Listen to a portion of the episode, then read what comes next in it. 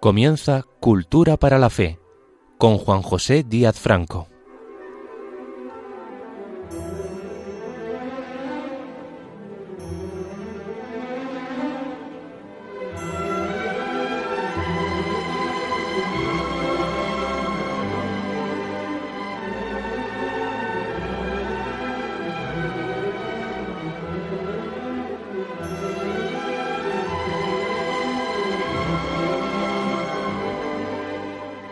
Saludos a todos los enfermos que nos sintonizan, porque Radio María es la radio de todos, pero tiene una especial vocación de amor y de consuelo con nuestros oyentes en situación de precariedad corporal o mental.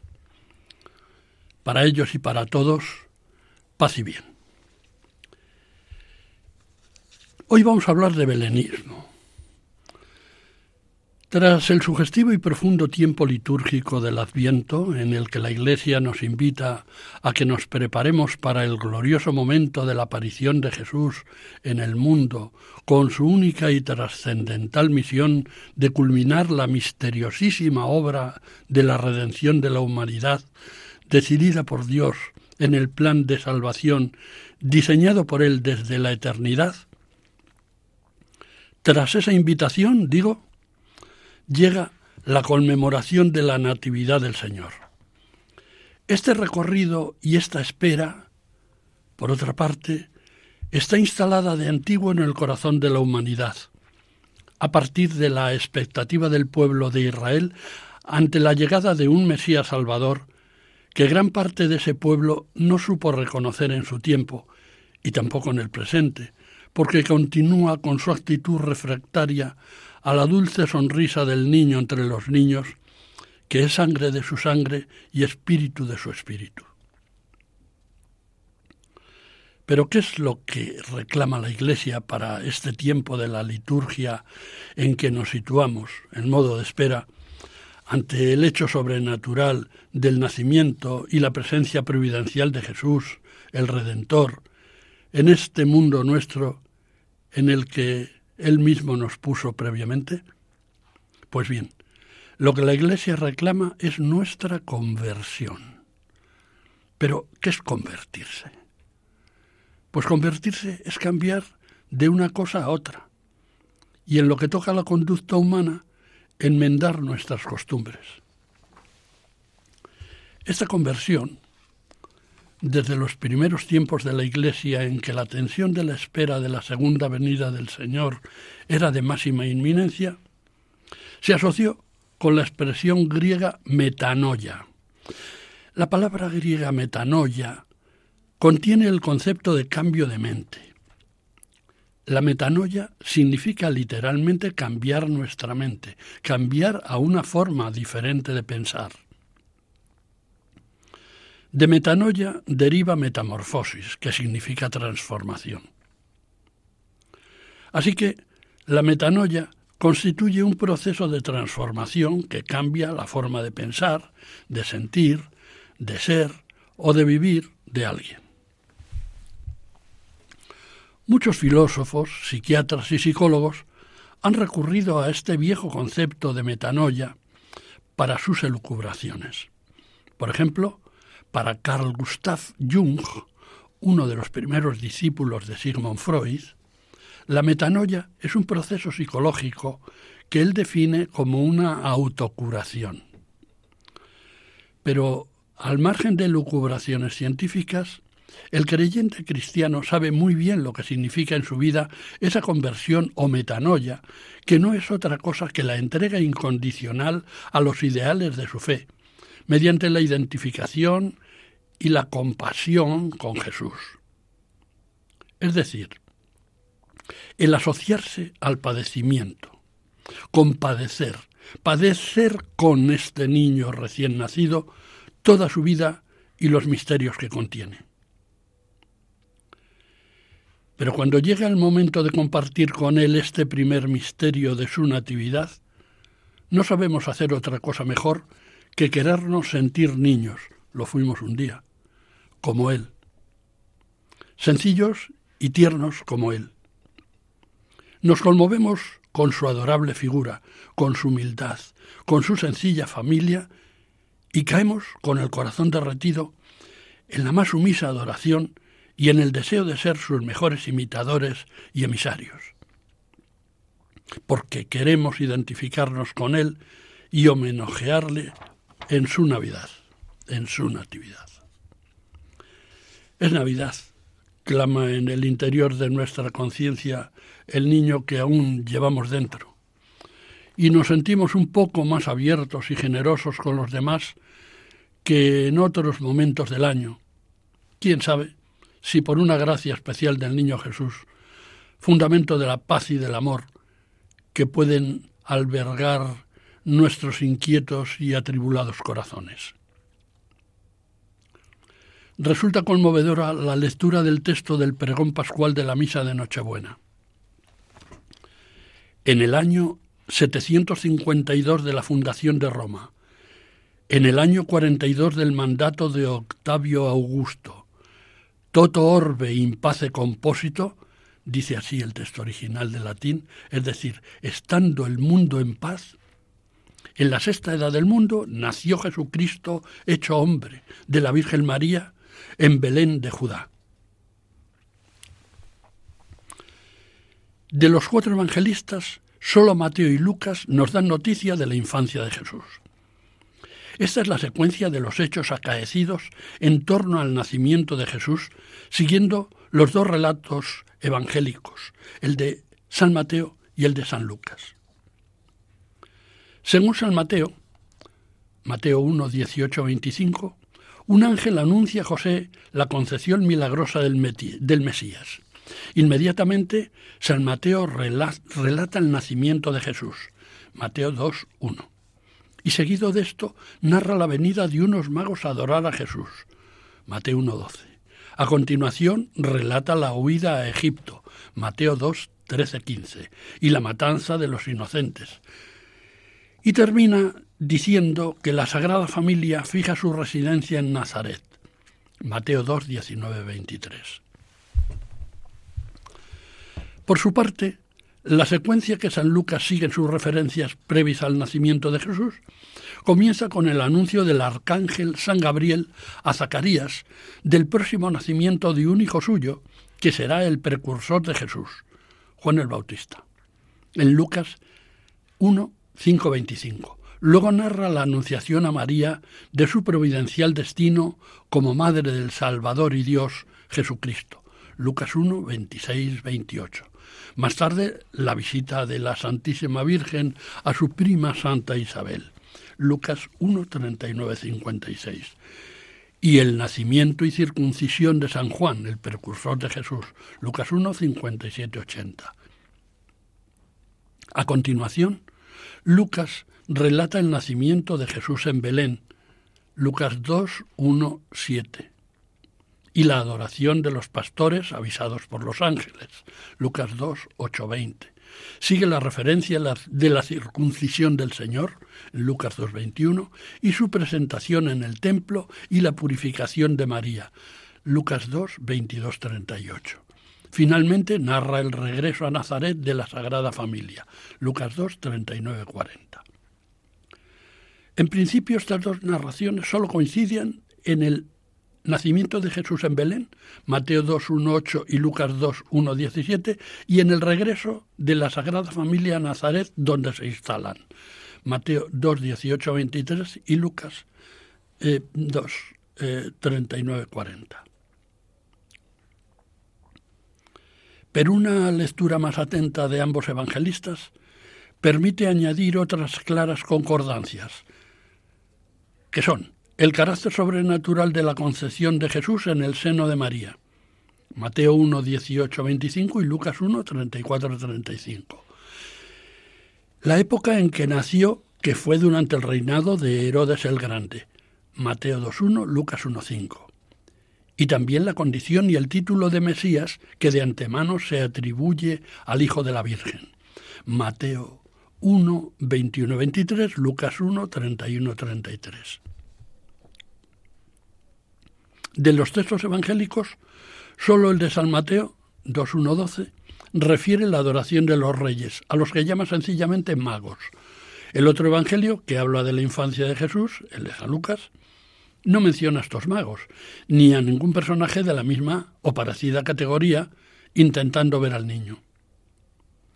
Sorprende que, siendo el Evangelio de San Mateo el único que recoge la noticia de la visita de los magos, Mateo 2.1.2, no mencione más que de un modo indirecto y como de paso, dice, habiendo nacido Jesús. El hecho, este hecho, que es el más importante de todos, el nacimiento de Cristo.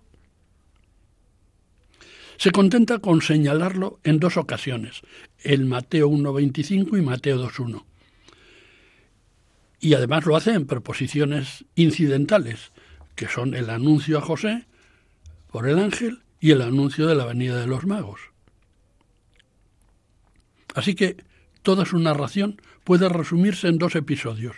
La aparición de un ángel a José para tranquilizarle respecto al providencial embarazo de María, Mateo 1, 18, 25, y la visita de los magos, en Mateo 2, 1, 23, con sus consecuencias más o menos próximas.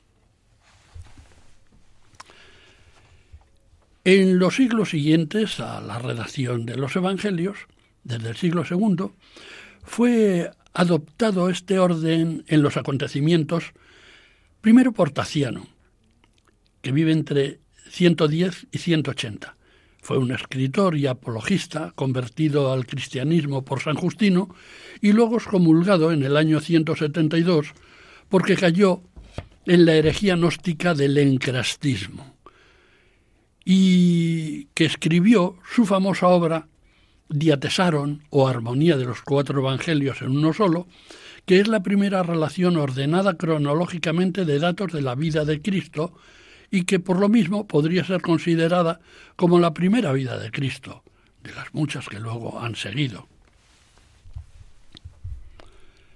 Este orden era común entre la mayor parte de los padres apostólicos de la época, pero diferentes autores posteriores consideraron que la cronología podría haber sido otra. Por ejemplo, San Agustín, en su Sermón 103, apartado primero, dice que los magos se habrían presentado en Belén solo algunos días después del nacimiento, el 6 de enero. Así lo aceptaron también otros grandes teólogos, por ejemplo el dominico Santo Tomás de Aquino o el jesuita Francisco Suárez. Según estos, los misterios de la purificación de María y la presentación de Jesús habrían tenido lugar después.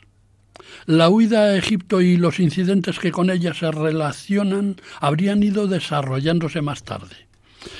Pero resulta poco creíble que los padres de Jesús fuesen a Jerusalén después de la visita de los magos. Hubiera supuesto un riesgo gravísimo para la vida del divino niño, por la actitud paranoica y homicida de Herodes. Otros han preferido el siguiente orden de los hechos. Nacimiento, circuncisión, visita de los magos, huida y estancia en Egipto, regreso a Palestina después de la muerte de Herodes, purificación de María y presentación de Jesús en el templo, y finalmente instalación en Nazaret. No es imposible que fuera así, pero entonces, en el espacio de 32 días que se supone que debieron transcurrir desde la circuncisión de Jesús hasta la purificación de su madre, se habrían acumulado demasiados acontecimientos, y además, en este supuesto, la estancia en Egipto no habría podido durar más de 15 días. En cualquier caso, estos acontecimientos y sus protagonistas se instalaron en la mente de los cristianos desde el primer momento de la vida de la Iglesia que Jesús nos legó y permanecen como figuras estereotipadas del momento del nacimiento. El niño, la Virgen, San José, el coro de ángeles, los reyes magos, los pastores, la gruta o pesebre, Herodes, etc. Pero posteriormente, esas imágenes y lugares y figuras bíblicas se reproducen y materializan en realizaciones artísticas, pictóricas, escultóricas y de artes menores, o literarias, teatrales y musicales, en las que se plasman nuestra admiración y nuestra devoción por los hechos y las personas mencionados. La liturgia cristiana, tan maravillosa y tan rica en matices rituales, en rúbricas y en ceremonias para canalizar nuestra devoción y lograr la excelencia a la hora de invocar y adorar a Dios, reúne las mejores fórmulas para la expresión de nuestra fe mediante la práctica de los sacramentos. Pero además de la participación en los ciclos litúrgicos, la piedad popular sigue otros cauces de devoción que complementan su fervor mediante los denominados sacramentales y otras prácticas piadosas. De esta forma, iría naciendo la devoción por la puesta en escena de los diversos momentos de la vida del Salvador, muy sensiblemente por su carácter menos cruento, la referida a su nacimiento, con el recuerdo de las circunstancias que entonces acontecieron y que más tarde darían lugar al belenismo o construcción de belenes, también llamados nacimientos, pesebres o portales, como referencia a los distintos tipos y modelos de representación plástica del nacimiento de Jesucristo. La primera celebración navideña en que se montó un Belén para conmemorar el nacimiento de Jesucristo tiene que ver con la santa y prodigiosa vida de San Francisco de Asís. En Asís, una villa de la región de la Umbría italiana, en el año 1182 nació Giovanni di Pietro Bernardone, hijo de una familia de mercadores muy acomodados. Por su dominio del francés se le conocía con el sobrenombre de Francesco, luego derivado por el uso en Francisco, que fue como le llamaron sus contemporáneos y con el que pasó a la posteridad. En orden a la brevedad, no puedo referirme aquí a ni siquiera en esquema a la prodigiosa vida de San Francisco de Asís, eh, con su ejemplo de vida, con su predicación, con la eh, creación de la orden franciscana que mm, tantísimo bien hizo a las almas en aquel momento y en todos los siguientes hasta nuestros días, dentro de nuestra creencia católica. San Francisco, tras una vida prodigiosa eh, y eh, como organizador de su orden, fue relevado por algunos compañeros más plásticos y le permitieron a él dedicarse por entero a la vida contemplativa. Es en esta dedicación absoluta y absorbente a la vida mística cuando acontece un momento singular de la existencia de este santo emblemático entre nosotros, como fue el de la organización del primer nacimiento a petición suya, durante el que se produjo un milagro sucedido en medio del desarrollo de las circunstancias de aquella ocasión. Merece escucharse el relato de este hecho, contado en la primera relación de su vida recogida por sus compañeros y discípulos y trasladada con el lenguaje de la época a la lectura que les hago en este momento. Dice así ese antiguo relato. Ciertamente es digno de piadosa y eterna memoria lo que tres años antes de su gloriosa muerte llevó a cabo Francisco en honra de nuestro Señor Jesucristo durante la noche de Navidad de 1223 en un pueblo por nombre Grecio de la provincia italiana de Rieti. Moraba en aquel lugar un digno señor llamado Juan, de buena reputación y mejor vida, a quien Francisco profesaba amistad, singular. Quince días antes de la Navidad le llamó Francisco, como hacía otras veces, y le dijo, si deseas que celebremos en Grecho la próxima fiesta del natalicio divino, adelántate y prepara con diligencia lo que voy a indicarte.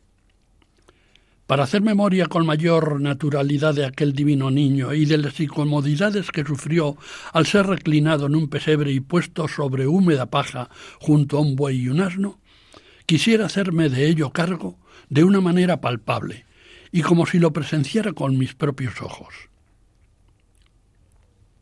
Oyó esto el buen hombre y se apresuró a preparar aquel lugar con todo lo que le había dado a entender Francisco. Llegó por fin el día de la alegría y la hora de la satisfacción apetecida. Fueron convidados religiosos de varias partes, hombres y mujeres del lugar según su posibilidad, y con íntimo gozo, luces y hachas se dispusieron a iluminar aquella noche que con inmensa claridad, cual astro fulgente, irradia sobre los días y los años. Llega en último lugar el siervo de Dios, y hallándolo todo a punto según lo deseara, se alegra en extremo. Se dispone luego el pesebre, se acomoda la paja y se trae el buey y el asno. Se honra allí la sencillez, se elogia la pobreza, se celebra la humildad, y Grecho se convierte en otra ciudad de Belén. Contempla estático el siervo de Dios el pesebre, suspira tiernamente y se le adivina rebosante de ternura, anegado en mar de celestiales goces. Se celebra el santo sacrificio de la misa junto al pesebre y el sacerdote disfruta de inusitado consuelo. Viste Francisco los ornamentos sagrados propios del grado de diácono a cuyo orden estaba elevado. Y con voz conmovida entona el santo evangelio. Y aquella voz insinuante y dulce, clara y sonora, convida a todos a los premios eternos. Predica después al pueblo que le rodea, y de sus labios brotan dulcísimas palabras sobre el nacimiento del rey pobre y de la insignificante ciudad de Belén. Cuando ha de pronunciar el dulce nombre de Jesús, ardiendo en flagrantísimo amor, le llama, con sin igual ternura, el niño de Belén. El Altísimo multiplicó sus maravillas, pues un hombre piadoso de los que allí había contempló una admirable visión. Vio un niño esánime reclinado en el pesebre, en el que antes no había nada, al cual se acercó el santo varón de Dios y lo resucitó tan suavemente cual si se le despertara del sopor del sueño tuvo esta visión particular sentido, y ciertamente muy adecuado, porque significaba que habiendo sido echado en olvido el divino Jesús y arrojado de muchos corazones, resucitó por su siervo Francisco con el auxilio de la divina gracia y quedó impreso en los corazones deseosos de verdad. Cesaron por fin los solemnes cultos y cada cual volvió a su casa lleno de gozo y alegría. Se conservó la paja que se colocara en el pesebre para remedio de los animales, por si el Señor manifestaba su misericordia en caso de necesidad. Y en efecto así sucedió, pues muchos animales de toda la región, aquejados de diversas enfermedades, hallaron el conveniente remedio al comer de aquella paja. Aún más, muchas mujeres, al acercarse el tiempo de su laborioso parto, colocaban sobre sí de aquel heno y daban a luz con toda felicidad. Y de la misma suerte, toda clase de personas aquejadas de distintos males obtuvieron con este remedio la deseada salud. Se consagró más tarde el lugar del pesebre en templo del Señor y se construyó allí mismo un altar y se edificó una capilla en honor del Beatísimo Padre Francisco, a fin de que allí donde algún tiempo habían comido su pienso de paja los animales, de allí en adelante los hombres, para la salud de su alma y de su cuerpo, comieran las carnes del Cordero sin mancilla, Jesucristo nuestro Señor, que con suma e inefable caridad se nos dio a sí mismo, el cual vive y reina con el Padre y el Espíritu Santo, Dios eternamente glorioso por los siglos de los siglos. Amén. Aleluya, aleluya. Así concluye este relato con la literatura de la época que nos narra este prodigio de San Francisco, que se considera como el primer Belén, un Belén viviente, que él dispuso en, este, en esta primera ocasión de la historia. Este milagro fue reproducido por el gran pintor Giotto como una de las escenas que componen el conjunto de los frescos sobre la historia de San Francisco de Asís que pintó el artista italiano entre los años 1295 y 1299 para la Basílica Mayor de Asís. Sus medidas son de gran tamaño, 230 por 270. Desgraciadamente el fresco eh, mm, se encuentra entre los de peor conservación del conjunto y fue restaurado por primera vez en 1798. Circunstancias posteriores han agravado eh, su, eh, la posibilidad de su conservación. La escena, una de las más famosas, es un extraordinario documento de la época. Ningún pintor la ha pintado nunca con tanto realismo. Es la representación de un portal de Belén viviente eh, hecha para San Francisco, que se hizo tradicional entre los frailes franciscanos y capuchinos, así como entre las monjas clarisas que lo extendieron por toda Italia. A continuación, eh, vamos a ofrecerle a ofrecerles un pequeño corte musical eh, en el que escucharemos un fragmento del Mesías de Händel es una cantata eh, y una parte musical que se titula Mirad el Cordero de Dios.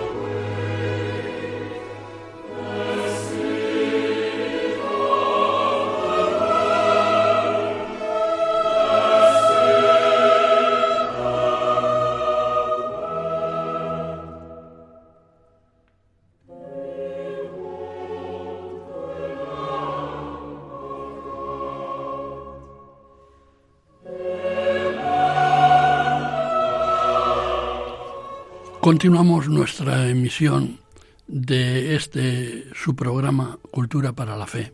Les habla Juan José Díaz Franco. Sin embargo, el nacimiento con figuras tal como lo conocemos hoy aparece décadas después de este primer Belén eh, mandado eh, elaborar por San Francisco de Asís. Se toma como referencia el Belén que realiza Arnolfo di Cambio en 1291 para la Basílica de Santa María la Mayor de Roma. Más tarde se generalizó la presencia de belenes con figuras grandes con destino a los espacios públicos, sacros o profanos, o pequeños, destinadas a ser mostradas en ámbitos más privados. Pero esto sucedería en tiempo muy posterior, quizá a partir del siglo XV, y preferentemente partiendo de iniciativas acontecidas en Italia. En 1465, en plena corriente renacentista, se fundó en París la primera empresa fabricante de figuras de Belén. En 1475, diez años después, se inicia en la República Italiana de Siena una notable producción de figuritas belenistas de estilo renacentista. Portugal se, incorporó muy pronto a la tradición belenista y se tiene noticia del funcionamiento de una fábrica dedicada a ello en Lisboa desde 1479.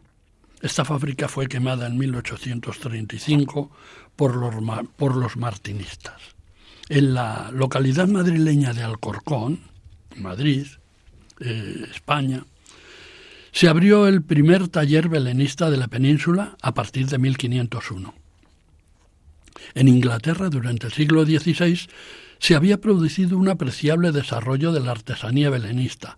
Sin embargo, en plena fiebre iconoclasta anglicana se quemaron gran parte de las figuritas expuestas en diferentes belenes y en 1601 se aprobó una disposición legal, la Bethlehem Ban, vigente hasta el siglo XIX, que condenaba a la pena capital a quienes no siguieran la política de exclusión de las imágenes. En Francia, durante el reinado de Luis XIV, se tiene noticia de importantes nacimientos, destacando la fabricación de figuras llevadas a cabo por los carmelitas de Arles y los cartujos de Aviñón. Pero la Revolución Francesa acaba con la espléndida artesanía del siglo XVII, que se concentra después a finales de los siglos XVIII y XIX en la región de Provenza, en donde una serie de artesanos populares, llamados santones, fabrican figuras hechas en barro crudo y después cocido que representan tipos populares, el afilador, el molinero, la hilandera, el cazador, el tambolinero, el alcalde leyendo su discurso de bienvenida al niño Jesús, etc.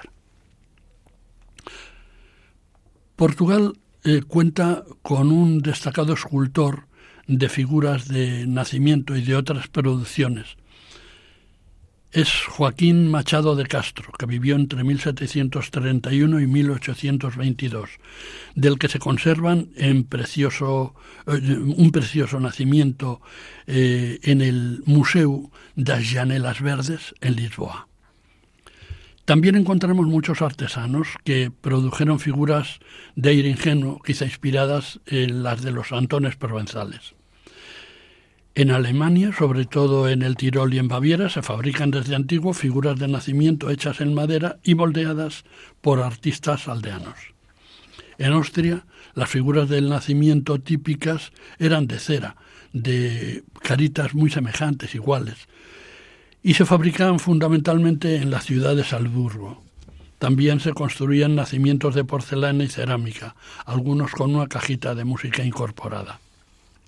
En Italia, durante el reinado de Carlos VII en Nápoles, entre 1734 y 1759, y posteriormente, ya como Carlos III en España, de 1759 a 1788, el rey y su mujer, la reina María Amalia de Sajonia, facilitaron el aumento de la producción de figuras napolitanas alegóricas del nacimiento de Jesús, fabricadas bajo la protección del monarca. Estas figuras alcanzaron una perfección extraordinaria y se crearon con una diversidad y una abundancia notabilísimas, habida cuenta de su gran demanda. Se trataba de figuras para vestir, modeladas solamente en cabeza, brazos y manos y piernas y pies. El cuerpo se rellenaba de una fibra vegetal que las hacía muy manejables y movibles. Nos han llegado los nombres de algunos de los más notables confeccionadores de estas. Giuseppe San Martino, Lorenzo Mosca, Giuseppe Maza y Domenico Antonio Vácaro, entre los más notables. La belleza del línea y la composición de sus actitudes tiene como modelo inmediato la porcelana de Capodimonte, en las que destacan tanto la fuerza expresiva de pastores y aldeanas como la finura ideal de las vírgenes y de los ángeles. En España, la imaginería religiosa, centrada en la creación de figuras del nacimiento, tuvo florecimiento en distintas regiones de la geografía nacional que aportan a su obra matices diferentes.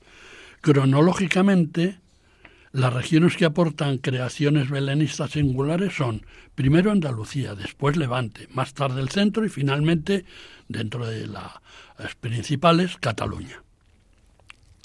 En Andalucía contamos con Juan Martínez Montañés, autor de una imagen del niño bendiciendo para la Catedral de Sevilla, de fines del siglo XVI, que alcanzó gran popularidad. Junto a Martínez Montañés destaca la escultora sevillana Luisa Roldán, apodada La Roldana, que vivió entre 1656 y 1704. Era hija y discípula del escultor Pedro Roldán. Confecciona pequeñas figuras en barro de la Virgen, San José y el Niño Jesús y los pastores, todas ellas destinadas a diversos nacimientos. El rey Carlos II de España la nombra escultora de cámara en 1695. La Roldana crea escuela y las figuras de su estilo popular, eh, pastores con sombrero de la ancha, vendedores de pescado, se asientan en toda Andalucía, especialmente en Cádiz y Granada, donde figuran suntuosas cabalgatas de los Reyes Magos. También puede admirarse una notable muestra de su arte en el Museo Nacional de Artes Decorativas de Madrid. En la región de Levante destacan dos centros principales, Murcia y Valencia. Aunque la tradición belenista está extendida por toda España, sin embargo, Murcia destaca por su tradición artesana, porque era el lugar donde más talleres belenistas había. Es en Murcia donde la emblemática figura de Francisco Salcillo, que vivió de 1707 a 1783, destaca sobre las demás. Y es de una enorme trascendencia para el belenismo. Ingresó como novicio en los dominicos, pero tuvo que abandonar el convento para hacerse cargo, junto con sus hermanos, del taller de su padre, el también escultor Vicente Nicolás Salcillo, al morir este. La escultura de Salcillo destaca por sus pasos procesionales, pero sus figuras de Navidad son realmente extraordinarias. En la tercera etapa de su evolución artística creó las figuras de un maravilloso Belén, propiedad de la noble casa murciana de los Riquelme, compuesto por más de 529 figuras que hoy se conservan en el Museo Salcillo de Murcia. En Valencia destacan dos escultores, José Ginés y José Esteve Bonet. José Ginés, que vivió entre 1768 y 1828, fue nombrado por Carlos IV escultor de cámara honorario, junto con José Esteve Bonet, que vive entre 1741 y 1802. Ambos trabajaron en el llamado Nacimiento del Príncipe, formado entonces por más de 180 figuras. Ese príncipe, para cuyo nacimiento trabajaron, del que hablaremos después, será, con los años, ese mismo Carlos IV que les distingue ahora con el nombramiento que acabamos de comentar. La región centro está representada por Eugenio Gutiérrez de Torices, escultor y fraile de la Orden Mercedaria, en la que profesó en 1653.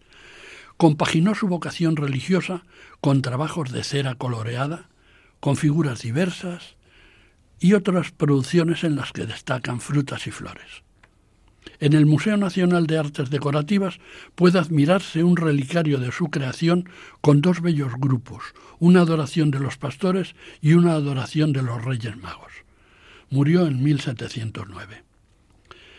Cataluña es una región con fuerte tradición belenista desde el siglo XVIII hasta la actualidad. Desde ese mismo siglo XVIII se tienen noticias de la existencia de ferias de Navidad en Barcelona.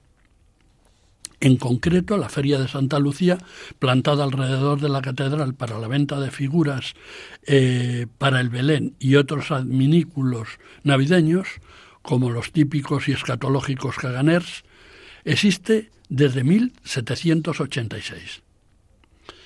El creador del pesebrismo catalán es el barcelonés Ramón Amadeu, que vive entre 1745 y 1821, y es autor de figuras de una gran sencillez y realismo, de carácter popular y basado en modelos reales. Muchas de ellas se conservan en el Museo de Arte Popular de Cataluña y algunas en el Museo Británico de Londres, otras en colecciones particulares. Amadeu, perseguido por los franceses, se refugió en la localidad gerundense de Olot en el año 1809, creando allí escuela y estilo. Hoy identificamos aquella producción como las llamadas figuras de Olot. Discípulo de Amadeus, el escultor Damia Campeni, nacido en Mataró en 1771 y 1825, también autor de alguna iconografía navideña. Respecto al nacimiento en América Hispana, llega a esas latitudes como una tradición más de las muchas españolas que allí se encuentran. En el siglo XVIII, en América, tras la disolución de la Compañía de Jesús, los jesuitas, por decreto papel, papal, ocupan su lugar los franciscanos, que usan los belenes, tan queridos por la orden franciscana, como método de evangelización. Allí los belenes son anacrónicos, porque incluyen animales y plantas americanos, muy vinculados al carácter rural de las escenas del nacimiento, pero que no tienen que ver con el ambiente que había en la Palestina y el Israel bíblicos en tiempo de Jesús. Atípico resulta también el clima en que se celebra la Navidad en aquellas repúblicas hispanoamericanas, en las que la Navidad coincide con el solsticio de verano, con clima muy diferente al del Oriente Medio en esas fechas. Existen talleres de confección de figuras de Belén en México, Ecuador, Perú, Bolivia, Paraguay y otros países de tradición hispana. Las realizaciones de imágenes siguen la trayectoria de nuestros imagineros andaluces y levantinos, añadiendo la nota característica de rasgos indígenas y de tipos de cada país. Muchas de estas figuritas son de madera, talladas y poligromadas en algunos casos, con una técnica de estofado metálico, que es típica de aquellos lugares. Otras figuritas están modeladas en barro. La piedra uamaga, una especie de alabastro blando, se utiliza también para elaborar estas figuras de nacimiento. En las figuritas más populares se emplea el papel engomado para vestirlas con brillantes y vistosos colores. Les ofrecemos ahora un segundo momento musical con música de Händel, en este caso la llegada de la reina de Saba.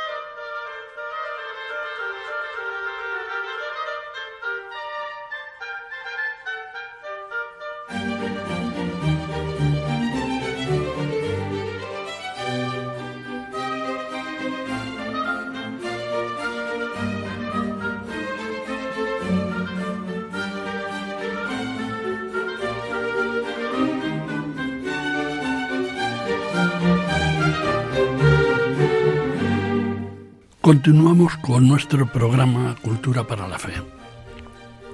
Les habla Juan José Díaz Franco. Vamos a hacer ahora referencia a algunos nacimientos notables españoles que gozan de merecida fama en nuestro medio, pero también que tienen trascendencia internacional. Solo a título de ejemplo, eh, mencionaré algunos de ellos, porque son muchos, muchísimos, los que pueden admirarse en todas las demarcaciones de la geografía española. Eh, la realidad es que en España la presencia de belenes comenzó un poco más tarde que en Italia.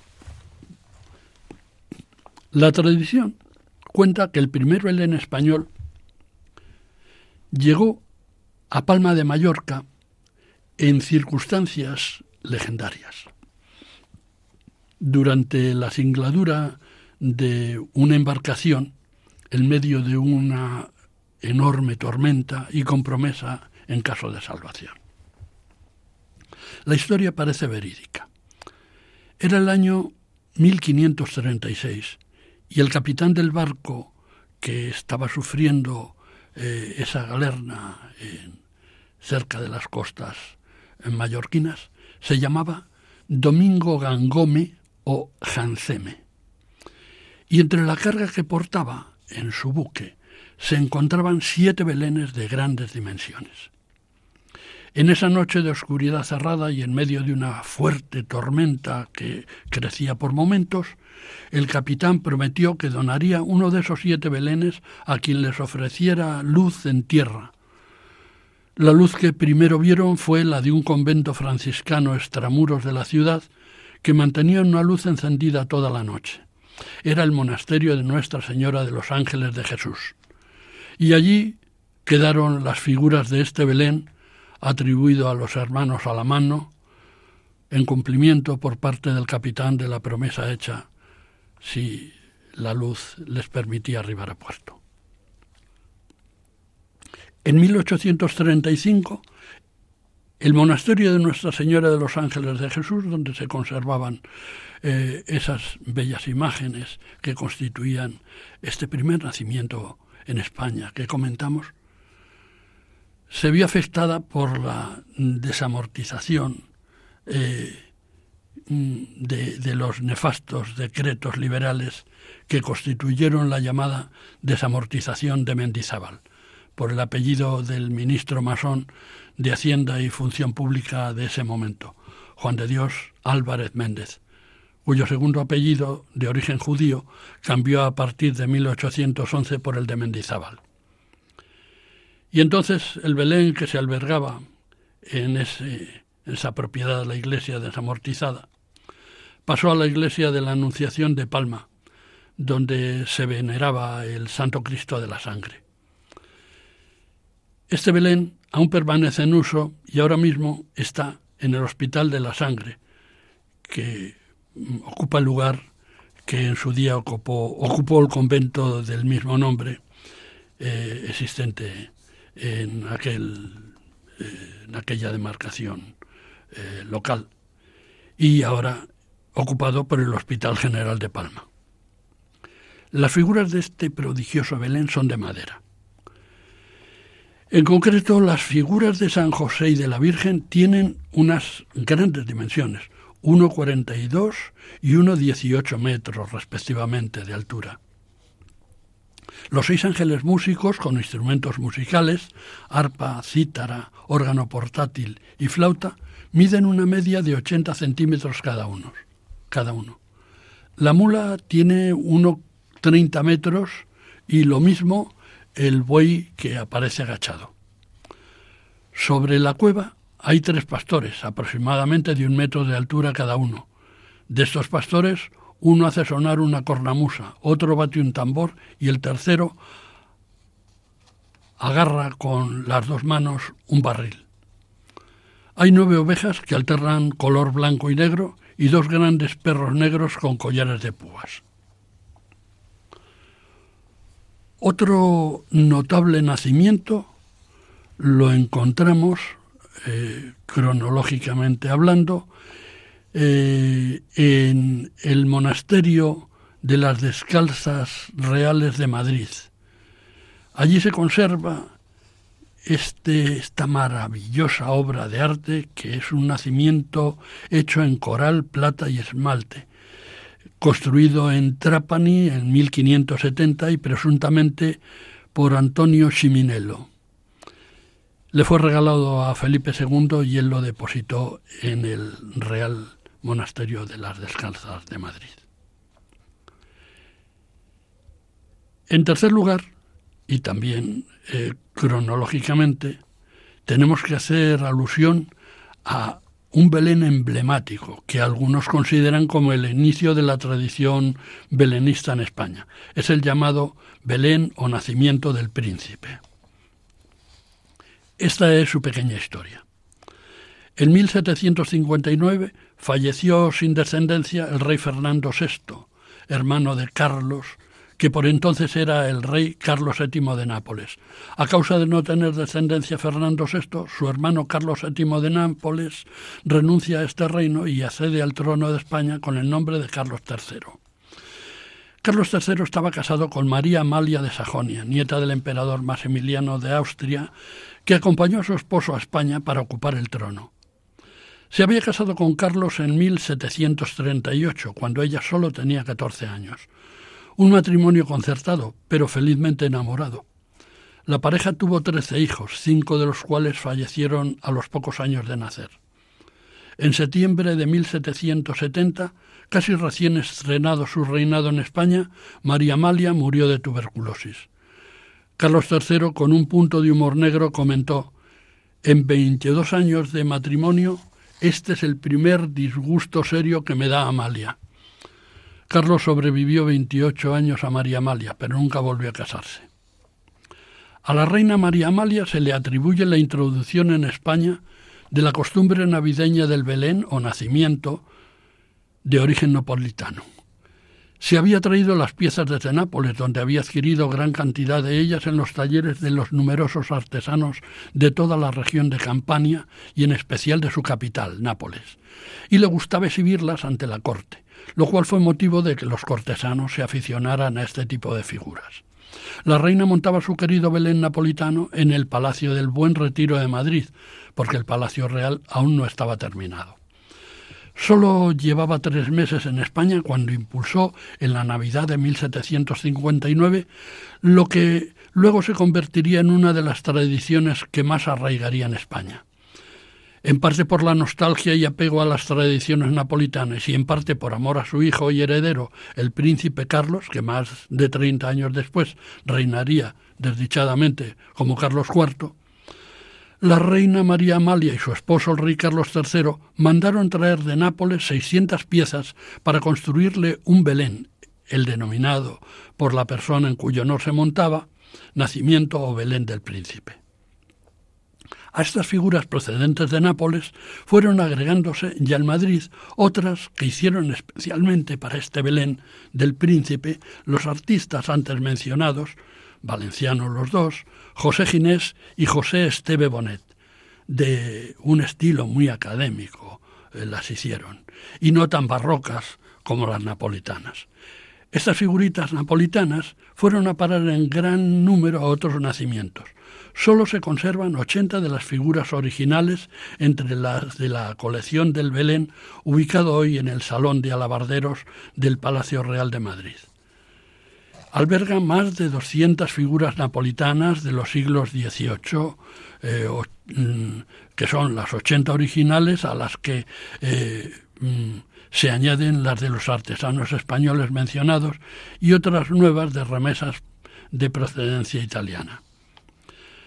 Además de su actividad belenista, la reina donó a Tierra Santa la estrella de plata, un ornamento de ese metal, de plata dorada, que indica aún actualmente el lugar donde nació el niño Jesús en la gruta de la Natividad. La reina prefería que le llamaran Amélie en francés, pero el pueblo, por motivos obvios, le hizo pasar a la historia con el sobrenombre de la Reina del Belén. Otro nacimiento mm, emblemático se encuentra en Murcia eh, es uno de los belenes más importantes del país.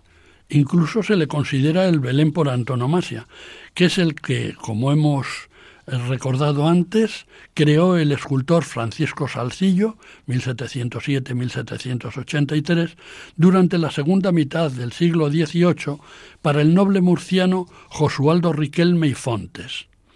Como no llegó a terminarlo, completó su obra su discípulo Roque López. Está compuesto como hemos dicho, por 529 espectaculares eh, mm, iconos, imágenes eh, policromadas de 30 centímetros de altura, muchas modeladas en arcilla, otras en madera con telas encoladas y con lienzos. Se expone permanentemente en el Museo Salcillo de la ciudad de Murcia. Es de mencionar también eh, eh, el Belén napolitano del Museo Nacional de Escultura de Valladolid, que cuenta con 620 figuras realizadas en el siglo XVIII de características y ambientación en la historia de la época, que en algunos casos constituyó una novedad. Aunque podríamos mencionar muchos más nacimientos o belenes de gran antigüedad en todo el territorio nacional, permítasenos eh, haber resumido en los citados eh, la producción riquísima eh, y de, admiración general que poseemos en España, en espera de una nueva ocasión de incluir otros, hablando de nuevo de esta prodigiosa forma de expresar la fe que es el belenismo. Esta es una muestra testimonial de la gran riqueza de la, imaginería navideña que atesora nuestro país.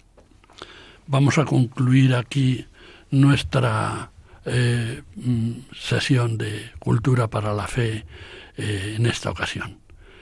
Deseo a todos los que han tenido a bien escucharnos paz y bien siempre, pero especialmente en las fechas navideñas que se aproximan pidiendo al niño Jesús la paz para el mundo y especialmente para la tierra que le vio nacer.